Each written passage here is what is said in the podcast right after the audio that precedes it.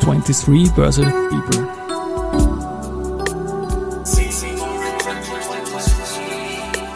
Are now in season 4.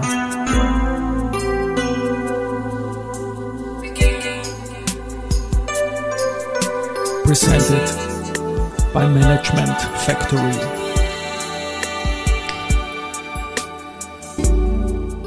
Ja, herzlich willkommen wieder zur Serie 23 Börse People und diese Season 4 der Werdegang und Personality Folgen ist presented by Management Factory.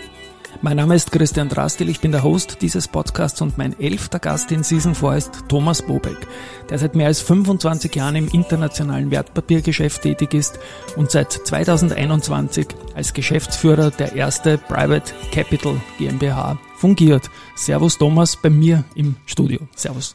Servus Christian, hallo allerseits. Wir haben ja heute, also wir senden am 6. Jänner und wir nehmen auf am 29. Dezember, also noch im alten Jahr dieser 22-23 Börse People Übergangsphase quasi und wir machen danach noch einen Plauderlauf, auf den freue ich mich, meine 251 Kilometer zum 251er der Wiener Börse bist du mein Schlusspartner und wir nehmen uns nachher noch einen 15er vor. Du hast mich bereits im Vorjahr verstärkt und ich sage im Vorfeld Danke dazu. Ja, dafür. Freue mich schon drauf. Ja, das wird dann. Jetzt bringen wir den Podcast positiv hinter uns. Das freut mich auch sehr, sehr, sehr, weil das sind immer lässige Gespräche und wir haben ja doch einen Weg, dem äh, ja mehr als 25 Jahre irgendwie gemeinsamen Weg auch irgendwie auf diesem unserem allen Aktienmarkt. Aber lieber Thomas, erzähl doch mal, wie hat es bei dir begonnen im Studium? Was waren so quasi deine ersten Berührungspunkte mit dem Kapitalmarkt, mit der Börse? Erste Berührungspunkte haben wir vorher schon ein bisschen länger nachdenken müssen. Äh, in Wahrheit ist es noch in der Schulzeit gewesen. Ich habe äh, nicht weit von da im TGM bin ich zur Schule gegangen und äh, dort hat man auch Wirtschaftskunde als Unterricht und wir hatten einen Lehrer, der sich sehr stark den Finanzmärkten auch gewidmet hat und seit damals war eigentlich dann mir klar, sozusagen das 17. Datenbuch für technische Bauteile war nicht so interessant wie die Wirtschaftsgeschichte und die Kapitalmärkte. Also du schaust da gerade auf den Donaukanal und so ein bisschen über den Donaukanal drüber im 20. Bezirk das DGM, ne? Dort war die, dort war das dort wunderbar. War die Fabrik, ja.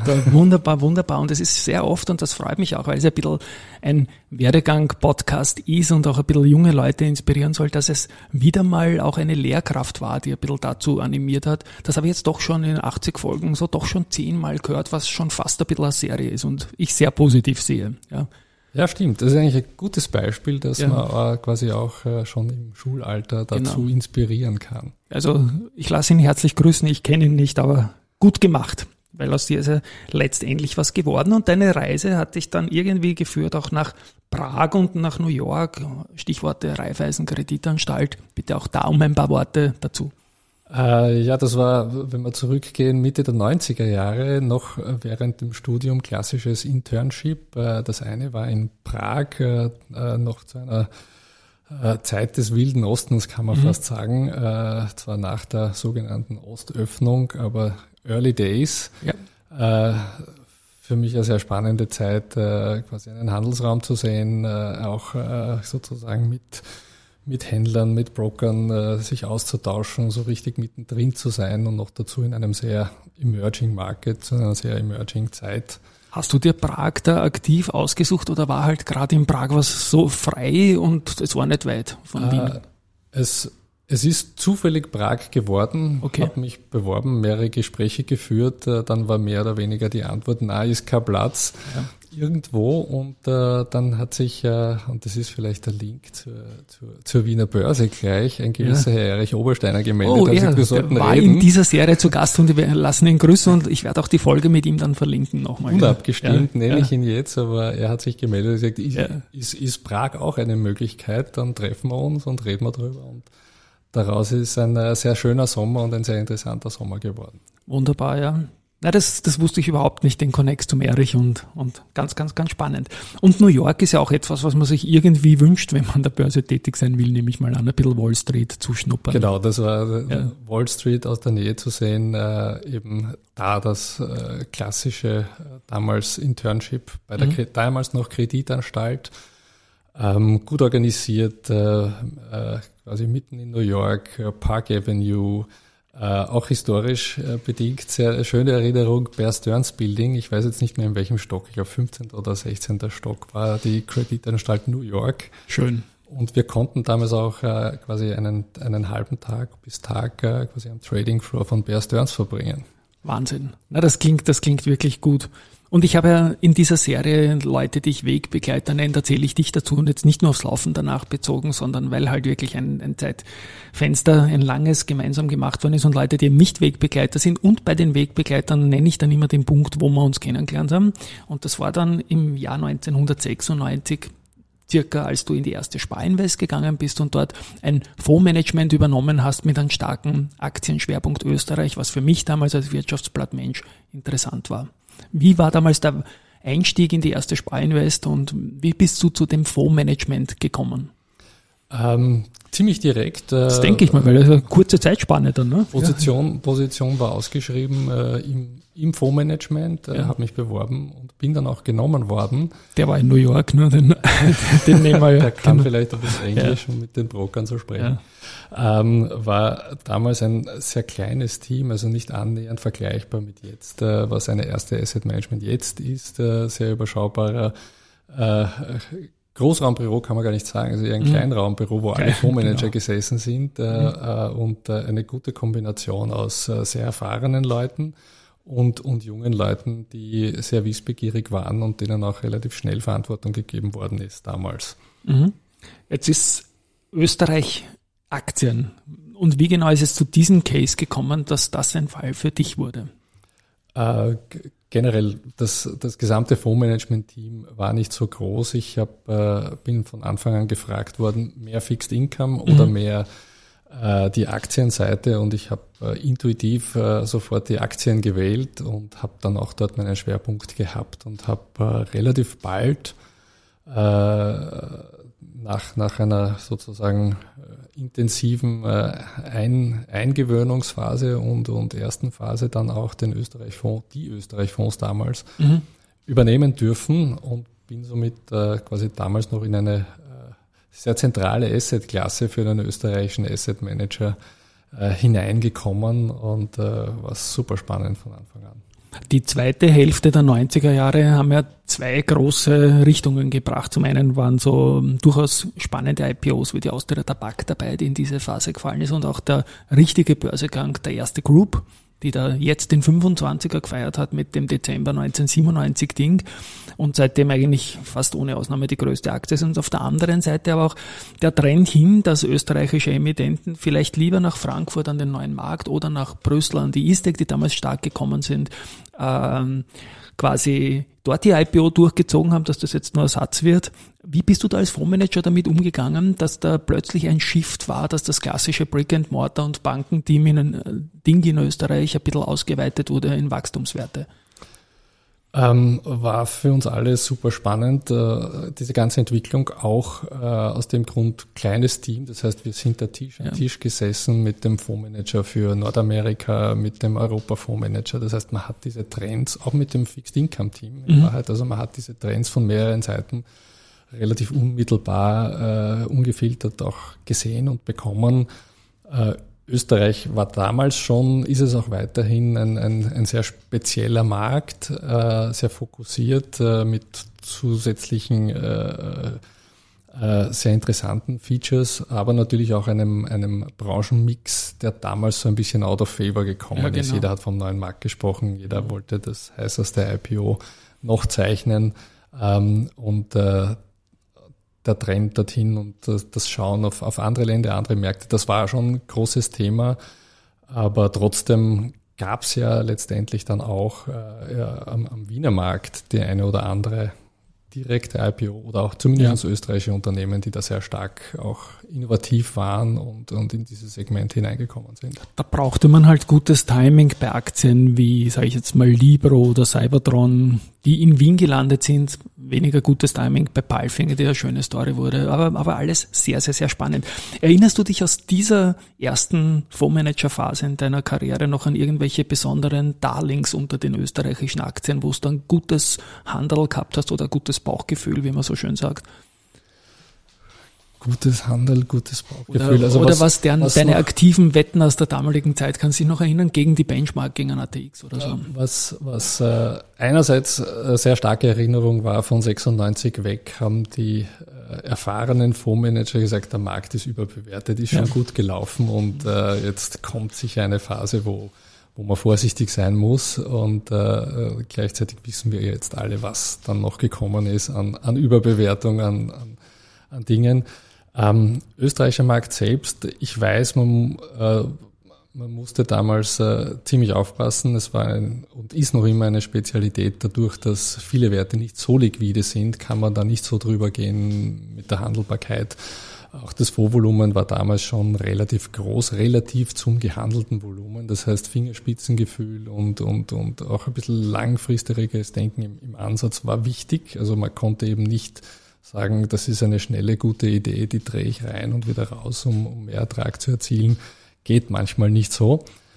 Ähm, trotzdem äh, gab es äh, interessante Dinge, gleichzeitig auch externe Einflüsse, äh, 98 Russland-Krise. Ja. Äh, das hat sehr stark auch auf Österreich gewirkt, wenn wir uns erinnern. Also ich kann mich das war ein fürchterliches Jahr. Asien-Krise, Russland-Krise, da ist es ordentlich nach unten gegangen. Also während andere ja. quasi ja. von den Wachstumsdingen geträumt genau. haben, haben, haben uns diese Dinge auch äh, stark beschäftigt. Ja. Ähm, ich denke noch immer über das Darling nach. Vielleicht fällt es mir noch ein während des Gesprächs. Kommt Irgendeine Aktie, die die damals besonders deine war, wo es da aktive Wette gespielt hast. So ist es gemeint auf jeden Fall. Ja, ne, was man halt äh, schon sehr aktiv spielen musste, waren, waren Themen wie Libro. Wenn ich das ja. jetzt als Darling hernehme, wird das im, im Gesamtkontext der Geschichte dann Kommt schwierig. aufs Timing an. Aber ja, vom Timing da, her ja, genau. äh, ist, das, ist das ein Wert gewesen, äh, wo, wo wir sicherlich gut verdient haben im Sinne von Kursentwicklung aber sozusagen auch sehr aktiv äh, die Gewichtungen rauf ja. und wieder runtergefahren haben. Das muss man sagen. All diese Firmen, die dann letztendlich es nicht geschafft haben, hatten zwischenzeitlich mehrere hundert Prozent plus und wenn man das verkaufen ist nicht verboten, auch wenn es für einen Fondsmanager, der Size hat, in die er bewegen muss, nicht so leicht ist, da auch wieder rauszukommen. Aber das ist eine andere Geschichte und wir kommen in ein neues Jahrzehnt, die Nullerjahre. Und wir kommen zu einer weiteren Facette, die dich dann doch immer wieder begleitet hat die Schweiz. Du bist zu Fontobel nach Zürich gegangen als Vice President, also das klingt auch schon mal sehr gut auf jeden Fall. Und warst dort aber weiter auch für Österreich irgendwie zuständig. Auch da bitte, warum bist du in die Schweiz gegangen und wie war das dort? Ähm, wie, wie kam ich in die Schweiz? Äh, ich bin ja äh, Österreicher. Ich bin genau. in Wien geboren, in Wien ja. aufgewachsen. Ich habe in Wien studiert, habe äh, auch ein bisschen immer das Ausland gesucht, aber ich hatte im Hinterkopf immer ähm, äh, doch auch Auslandserfahrung zu machen, äh, mir die Welt sozusagen auch außerhalb der Grenzen anzuschauen. Das ist ja bei einem kleinen Land äh, relativ schnell der Gedanke da. Ähm, habe damals äh, Ende der 90er dann ein ganz gutes, sehr gutes Angebot äh, von der Bank Fontobel bekommen äh, und die hatten damals noch einen Stützpunkt in Österreich. Mhm. Habe auch dort begonnen. Es wurde, war aber relativ schnell klar, dass äh, im Fondsmanagement in Zürich noch jemand gesucht wird und die haben mich sozusagen gleich mal weiterempfohlen. Äh, einerseits das Team in äh, Wien war sehr gut äh, aufgestellt und äh, die Zusammenarbeit war sehr gut und die grundsätzliche Idee war, es wäre doch gut, wenn wir einen aus Wien äh, weiterschicken nach Zürich, damit auch die Zusammenarbeit äh, mit, mit den Teams über die Grenzen gut funktioniert. Was mich sehr gefreut hat, wir haben in der Zeit auch eine Zusammenarbeit geschafft, quasi eine Idee, die wir fürs Wirtschaftsblatt hatten, so einen Österreich-Aktienfonds, der eben diese Wachstumsmärkte auch irgendwie äh, zusätzlich adressiert, habt ihr damals mit Fontobel umgesetzt und äh, investierbaren Case geschaffen. Danke nochmal rückwirkend dafür auf jeden Fall. Ja. ja. Ja, ich erinnere mich auch sehr, sehr, sehr, sehr gern und sehr, sehr gut. Äh, das Thema war, so wie du vorher angeschnitten hast, eben das, dass man gesagt hat, äh, klassisch die Wiener Börse war mit, mit den Brick-and-Mortar-Segmenten sehr gut dargestellt und viele wollten halt auch das Wachstumssegment stärker abgebildet ja. haben und bei Fontobel in Österreich gab es einen eigenen Österreich-Fonds und mhm. den haben wir sozusagen im, in dieser Zeit dann sozusagen neu positionieren können, neu ausrichten können, strategisch und eben auch diese Wachstums- und, und, und äh, Wachstumsfantasien, aber auch Wachstumsstories gut abbilden können dort. Ja, das war damals eine irre Zeit. Ich habe damals den, einen Index eben gemacht, den hat die Wiener Börse sogar kalkuliert und berechnet, so dass weniger für den Fonds, der das als Universum gesehen hat, aber auch ein Zertifikat von der Volksbankengruppe auf den von der Wiener rechneten Index von uns wiederum begeben wurde. Also es war vollkommen spannende und schöne Zeit. Und in diese Zeit, 2000 bis 2003, fällt auch ein externes Ereignis rein, das uns alle gehittet hat, nämlich 9-11 im Jahr 2001. Hast du da irgendwelche Memories aus der Berufssicht, wo du da gerade warst? Das weiß eigentlich, glaube ich, jeder und du sicher auch. Ja. Da, da musste ich jetzt nicht ja. lang nachdenken. Ich, ich war bei Fontobel in Zürich, war dort Fondsmanager im International Equity Team wir waren damals in Sektoren aufgeteilt, auch mit meinem quasi technischen Hintergrund äh, war ich für Tech Telekom zuständig. Mhm. Äh, unweit von mir saß quasi der Energy-Spezialist und wir haben quer durch die äh, europäischen, aber auch internationalen Fonds die Sektoren äh, in einem gesamten Team-Approach damals mhm. gemanagt. Und so war es auch am, am 11. September, wo relativ, äh, wo wir im Büro gesessen sind und, und äh, dann kam die Meldung über, über den Bloomberg getickert. Ja. Und wir, wir haben zuerst noch gerätselt, ist es ein Unfall oder nicht, wenn die diese Historie kennt. So wie wir jeder. alle, ja, genau. Ja. Und äh, von da weg äh, nahmen die Dinge seinen Lauf. Ja. Und du bist dann Mitte der Nullerjahre zurück zur erste Sparinvest als Head of Equities gekommen. Ähm, da interessiert mich zum Beispiel Head of Equities, wie ich mir diese Funktion vorstellen kann. Ist das jetzt quasi alle Aktienanteile in den Fonds und dann gibt es ein Head of und man bespricht die gesamte Strategie oder fällt auch ein bisschen eigenes Research rein oder arbeitet man da mit dem Research in dem Fall von der Erste Group zusammen oder was ist die Aufgabe eines Head of Equity in einer KAG? Ähm, ja, ich habe generell bin von Zürich zurückgekommen, habe ein tolles Angebot bekommen von der erste Sparinvest damals genau. noch, äh, jetzt erste Asset Management, ähm, Head of Equities. Es war doppelt spannend. Äh, einerseits hatte ich, glaube ich, dann schon relativ viel Erfahrung äh, aus dem aus Zürich, aus dem internationalen Bereich, äh, auch quasi im Umgang äh, mit äh, größeren Volumina, auch mit unterschiedlichen Investmentbanken, die ja in Zürich allesamt sehr stark vertreten sind. Spannend war auch äh, quasi dann äh, quasi vorgesetzter Chef, Head of Equities zu werden ja. von einer äh, gut, äh, gut aufgestellten Mannschaft, deren Kollege ich zuerst war, mhm. in, in ein paar Jahre früher war. Und äh, äh, das war besonders spannend, ich glaube für beide Seiten, für mich und auch für ja. die Leute, hat aber gut funktioniert. Ich erinnere mich gern dran zurück. Wir sind auch weiter gewachsen dann in den folgenden Jahren. Was macht ein Head of Equity? Letztendlich hat er die Gesamtverantwortung für mhm. die äh, Veranlagungsstrategien äh, und die Veranlagung und letztendlich die Performance über alle gemanagten Fonds drüber. Mhm. Ähm, und das sind sozusagen keine einheitlichen Entscheidungen. Man hat äh, sehr spezialisierte Produkte, wie auch ein Österreich-Aktienprodukt und Fonds. Mhm wir haben äh, europäische und globale Fonds gehabt. Das heißt, die unterschiedlichsten Investmentuniversen und daher auch unterschiedliche Zugänge in der Strategie, im Investment Approach, ähm, quantitativ äh, wie auch qualitativ. Mhm. Hochspannend. Und wie war da die Zusammenarbeit mit den hauseigenen, also nicht eigenes Haus, aber erste Group Research zum Beispiel. Damals noch Günther Adner, Friedrich Mausberg, die Leute. Äh, sehr gut, ich kannte ja die Leute schon. Klar, äh, und ja. äh, ähm, wir haben immer das Thema, aber das ist in jedem größeren Haus, äh, bei jeder größeren Bank das Thema. Der Asset Manager hat unter Umständen einen anderen View, einen anderen Zugang aufgrund der strategischen Ausrichtung der Produkte als das publizierte Research des Hauses. Ja. Jetzt kann man sagen, das ist aber nicht äh, nicht immer ganz verständlich, äh, warum äh, quasi im gleichen Haus äh, zu den gleichen Dingen ein unterschiedlicher View entstehen kann kann es tatsächlich schon, wenn man es dann mhm. in die Tiefe durchdenkt.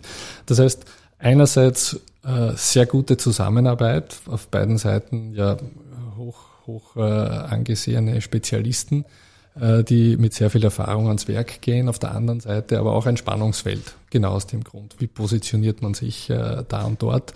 ohne äh, sozusagen einerseits Verwirrung zu stiften, aber andererseits natürlich auch äh, quasi im Interesse des, des Investors, des Kunden ja. zu agieren. Spannend, spannend. In diese Phase ist Lehman auch reingefallen. Bitte auch noch da ein paar Memories. Das muss ja für einen Head of Equities auch nicht unbedingt der leibendste Vorfall gewesen sein. Ne? Äh, nein, absolut nicht. Da ist es für mich, man spricht immer vom Lehman-Moment. Ja.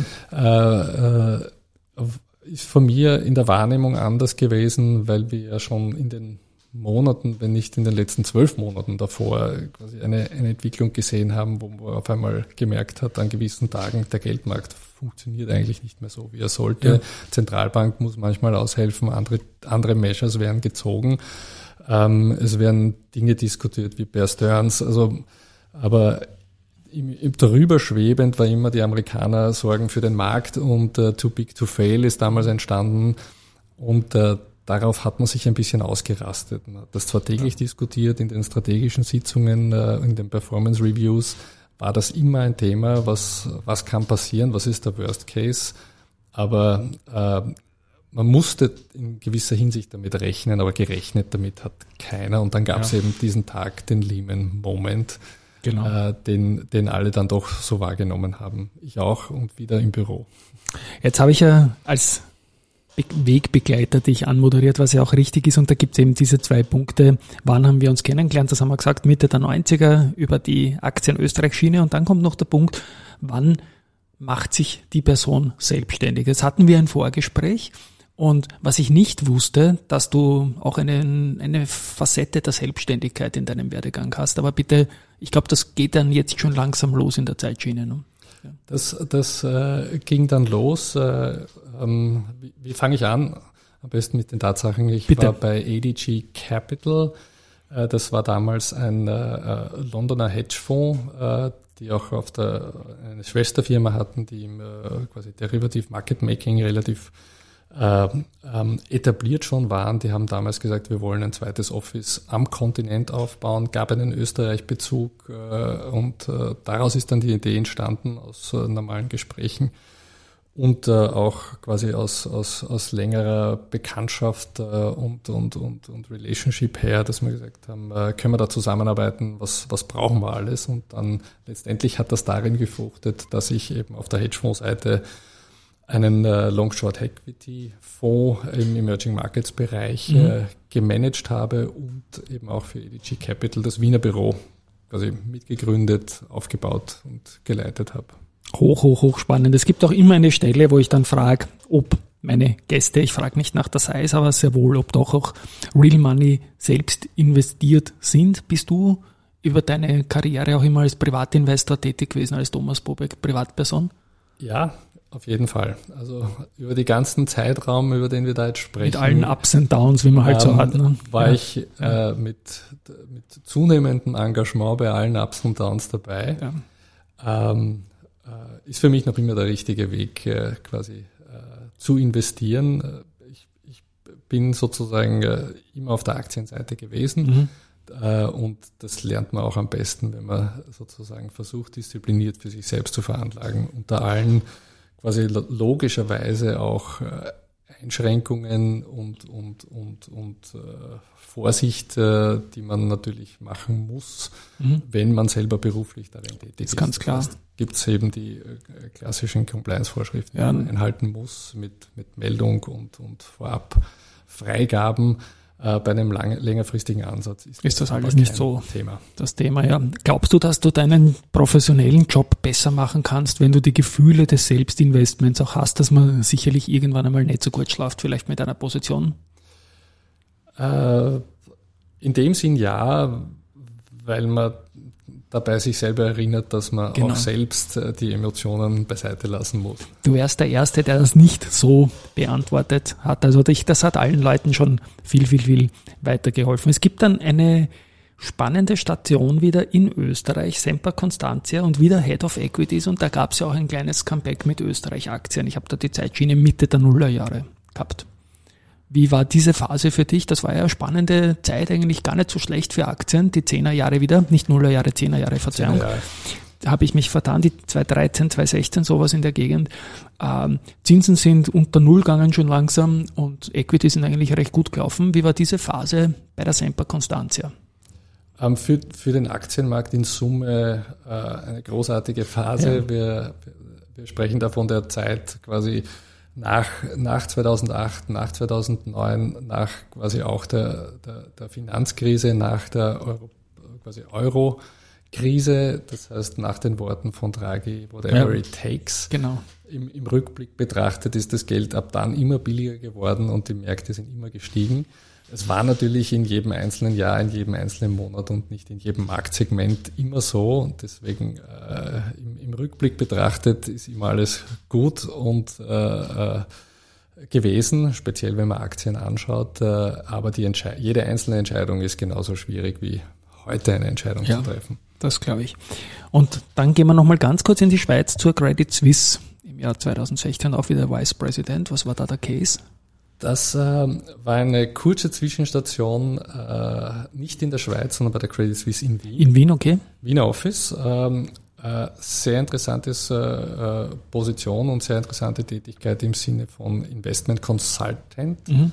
Ähm, ähm, war aber leider nur eine relativ kurze Zeit, äh, weil mich dann der Ruf der erste Asset Management. Die wollten dich immer wieder zurückhaben, gell? Und das jetzt schon erste Asset Management, du hast das angekündigt, damals noch erste Sparinvest. Bin auch immer wieder gern gekommen. Ne? Ja, genau. Also die, die, genau.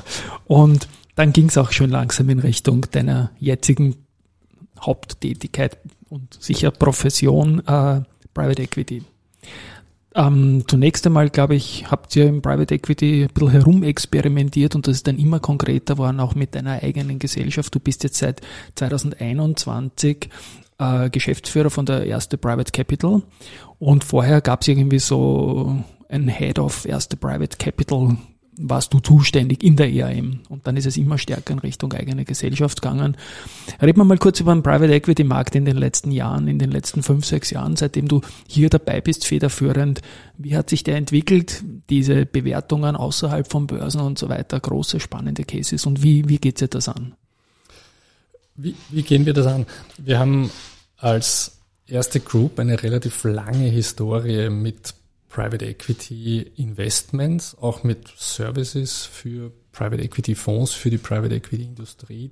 Die erste Group als solches macht das eigentlich seit über 20 Jahren äh, sehr erfolgreich mit verschiedenen Initiativen, teilweise strategisch, teilweise ähm, auch aus reinen Investmentgedanken heraus. Und wir haben ja dann 2016, 17 gesagt, wir wollen diese Assetklasse, die sich institutionalisiert hat, auch äh, all unseren Kunden Investoren zur Verfügung stellen und mhm. haben damit dann mehrere Initiativen ins Leben gerufen, die eben auch externen Investoren anspricht.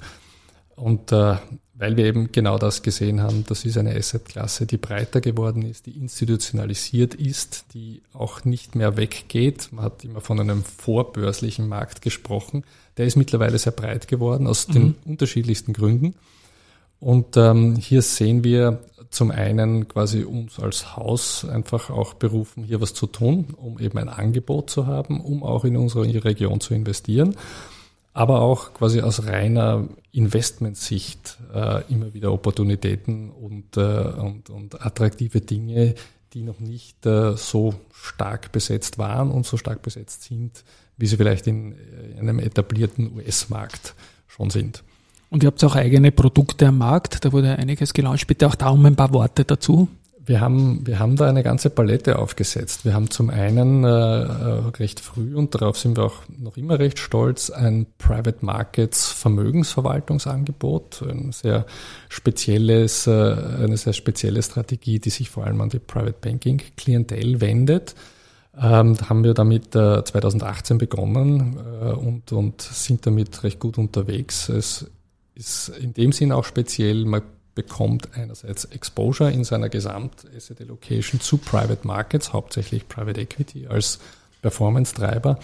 Aber im Sinne einer Vermögensverwaltung ist das ein voll gemanagtes Produkt, ein quasi mhm. rundum sorglos Paket für den Kunden, der sich eben nicht mit den auch technischen Details äh, äh, auseinandersetzen möchte ähm, oder auch nicht die, die, die Kapazitäten oder Ressourcen dafür hat.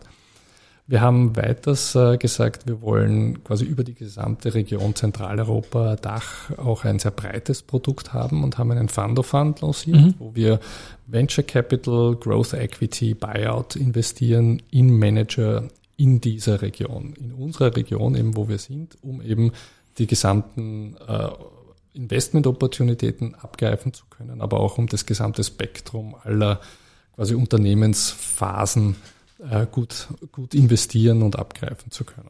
Jetzt hast du über Geografie gesprochen, über Unternehmensphasen. Gibt es auch Branchen, Industrien, in die ihr besonders gerne investiert mit dem Vehikel?